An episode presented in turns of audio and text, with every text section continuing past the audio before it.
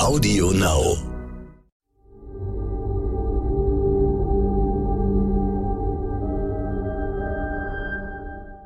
Es ist Dienstag, der 21. Juni. Hallo und herzlich willkommen zu Ukraine die Lage, dem Stern-Podcast mit Carlo Masala, dem Militärexperten und Politikprofessor von der Bundeswehr-Universität München und mit mir, Stefan Schmitz, aus dem Hauptstadtbüro von Stern und Kapital.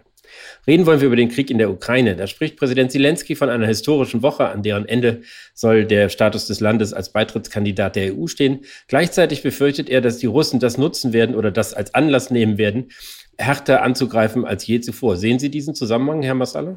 Nein, diesen Zusammenhang sehe ich nicht. Es ist in der Tat für die Ukraine eine historische Woche. Die EU wird sie als Beitrittskandidaten akzeptieren. Das wird zwar noch ein langer Weg sein, bis ein möglicher Beitritt erfolgt, aber es ist natürlich symbolisch der Ausdruck der Europäischen Union, dass die Ukraine potenziell in diesen Club der Demokratien und, und Marktwirtschaften hineingehört. Also von daher hat Zelensky recht, wenn er sagt, es ist historisch. Meines Erachtens ähm, ist das jetzt kein konkreter Anlass für Putin, in seinen militärischen Operationen ein noch härteres Vorgehen anzuordnen, weil er wird diesen Beschluss nicht verhindern können.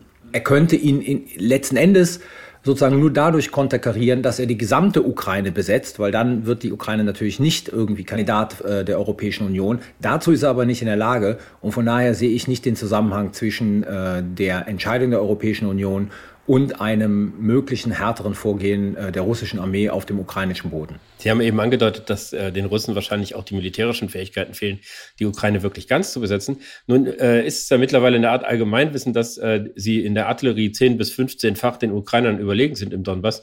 Warum gewinnen die dann diesen Krieg nicht? Fehlt ihnen da noch irgendwas?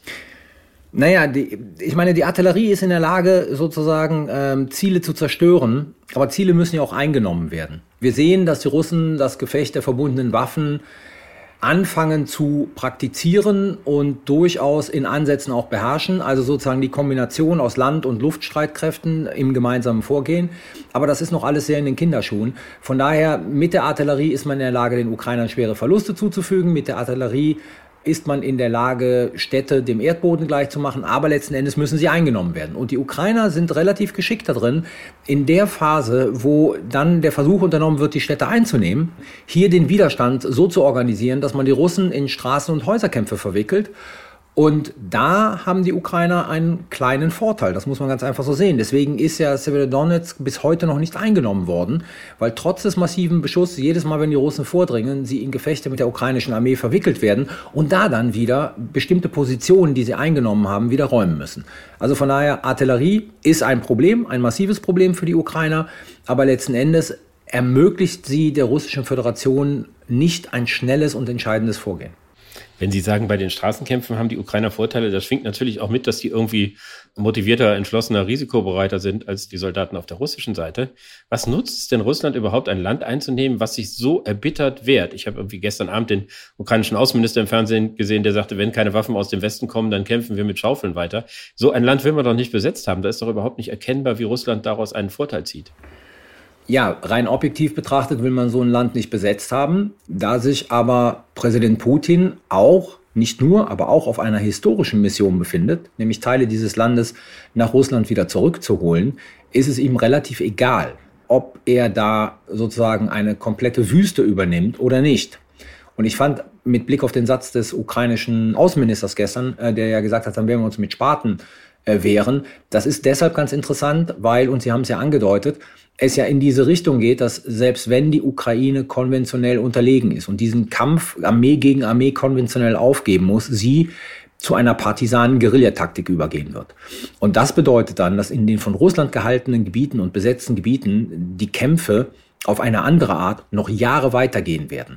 Und all das macht den Donbass völlig unattraktiv für Russland, aber letzten Endes überwiegt diese historische Mission, auf der sich Putin befindet, also sich sozusagen in eine Reihe zu stellen mit Peter dem Großen und Stalin, die beide ja die territoriale Expansion Russlands und den Einfluss Russlands beziehungsweise der Sowjetunion massiv erweitert haben. In diese historische Konstellation stellt er sich und deshalb wird er weiter darauf dringen, dass man diese Teile der Ukraine und wenn vielleicht zu einem späteren Zeitpunkt sogar die ganze Ukraine in das russische Territorium wieder integrieren wird. Das heißt, wenn ich mich jetzt frage, ob überhaupt ein Szenario denkbar ist, in dem Putin als Sieger aus der Sache rauskommt, dann würden Sie antworten, da muss man die Kriterien anders stellen. Das ist nicht das, was unser einer als Sieg verstehen würde, sondern das ist diese historische Mission, die irgendwie losgelöst ist von den tatsächlichen ökonomischen und tagespolitischen Bedingungen. Ja, absolut, weil nach unserem Verständnis hat Putin ja schon verloren. Also das Land ist international isoliert. Militärisch ist das keine Operation, die allseits Bewunderung auslöst. Sie ist unglaublich schwierig, sie kostet enorme Verluste und letzten Endes, ich sage es jetzt mal zynisch, es sind nur 20 Prozent der Ukraine, die er besetzt hält. Also da ist militärisch sozusagen kein Sieg daraus zu ziehen. Der Sieg ist nur historisch zu betrachten, nämlich ein Stück, was Putin als Russland ansieht, wieder nach Russland nach Hause zu holen. Nun sieht man ja gleichzeitig, dass es auch immer wieder die Gefahr gibt, dass der Konflikt an anderen Stellen eskaliert, also der Konflikt zwischen Russland mit dem Westen oder der NATO. Da steht jetzt besonders Kaliningrad im Fokus, wo äh, die Litauer die Transport Genehmigungen gestrichen haben für alles, was auf den EU-Sanktionslisten steht und damit die Russen sozusagen auf ihr eigenes Territorium nicht mehr bringen können, was sie für richtig halten. Sehen Sie da das Potenzial für eine wirklich gefährliche Eskalation? Nein, ich sehe das Potenzial dort nicht für eine gefährliche militärische Eskalation. Also ich glaube, Russland hat nicht die Kräfte dazu. Ich meine, Russland könnte darauf nuklear eskalieren, aber das, glaube ich, wird Russland nicht tun, weil noch immer dann die Gefahr ist, dass die NATO reagieren wird. Und auch hier wiederum gilt sozusagen eine gewisse Abschreckungslogik sodass das kein Schritt ist, der Russland dazu verleiten würde, hier nuklear zu eskalieren. Und für konventionelle Eskalation haben die Russen momentan ganz einfach nicht die Kräfte. Was sie sicherlich machen werden, ist, sie werden versuchen, diplomatisch und ökonomisch zu eskalieren. Sie werden sicherlich versuchen, ihre hybride Kriegsführung im Sinne von Desinformationskampagnen nochmal zu stärken. Also von daher ja, Verschärfung des Konfliktes, aber auf eine nicht militärische Art. In der Tat ist es ja so, dass die Rhetorik auf beiden Seiten sehr, sehr kriegerisch und sehr aggressiv ist. Und gleichzeitig scheint es ja gar nicht so auslose Bemühungen zu geben, dass die Ukraine dazu kommt, ihre unglaublichen Mengen an Getreide zu exportieren. Und dabei soll auch die Vereinten Nationen eine Rolle spielen. Würden Sie erwarten, dass sie da irgendwie einen positiven Beitrag leisten kann? Naja, zumindest ist es so, dass äh, die Russische Föderation ja auch angekündigt hat, ähm, meines Erachtens, und das hatten wir schon mal in einer der vorhergehenden Folgen, eher so ein äh, Show-Effekt äh, zu erlauben, dass das Getreide exportiert werden kann aus Odessa heraus. Und äh, wenn das das russische Ansinnen ist, egal welche Intention dahinter steckt, dann kann natürlich Russland die UN dazu ermächtigen, das zu tun. Weil letzten Endes als ständiges Mitglied des Sicherheitsrates muss Russland hier seine Zustimmung geben. Ohne diese Zustimmung Russlands kann, können die Vereinten Nationen nicht aktiv werden. Und das könnte für Russland, und da geht es vor allen Dingen um den globalen Süden, ein Instrument sein, wo man gegenüber dem globalen Süden im Prinzip den Eindruck erwecken will, dass einem daran gelegen ist, dass dort keine Hungerkatastrophen ausbrechen und damit die Position Russlands in diesen Staaten, Ländern und Regionen stärken. Also von daher ja, ich kann mir vorstellen, dass die Vereinten Nationen hier mit der Zustimmung der Russischen Föderation in die Führung gehen, um eine gewisse Menge von Getreide zu exportieren. Man da muss aber gleichzeitig hinzufügen, dass überall anders in der Ukraine die russische Armee ja auch gezielt Angriffe gegen landwirtschaftliche Produktionsanlagen durchführt. Also es geht Russland nicht darum, äh, dieses Instrument Hunger ähm, aus der Hand zu geben, sondern es geht Russland eher darum, seine Position gegenüber bestimmten Ländern, die jetzt unter steigenden Lebensmittelpreisen oder ausbleibenden Lebensmitteln generell zu leiden haben, zu verbessern. Sie haben eben beschrieben, wie limitiert die Vereinten Nationen dadurch sind, dass Russland als Vetomacht im Grunde darüber bestimmen kann, was sie tun können und was sie nicht tun können.